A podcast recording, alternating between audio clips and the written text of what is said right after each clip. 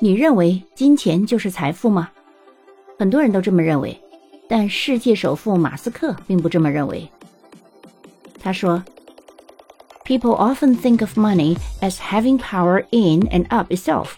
It does not. Money is information. Applying the physical tools of thinking about things in the limits is helpful. If you are stranded on a tropical island, you have one trillion is useless. There's no resource allocation. Money is a database of resource allocation.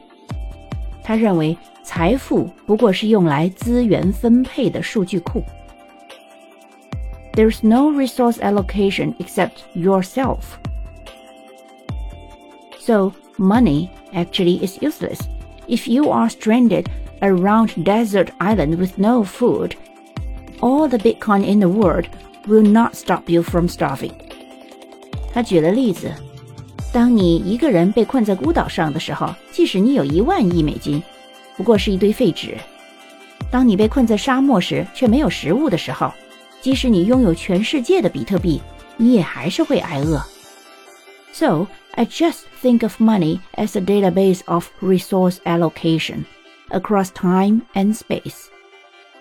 所以他强调，他始终将财富看作是一种分配资源的数据库，可以跨越时间和空间来分配资源。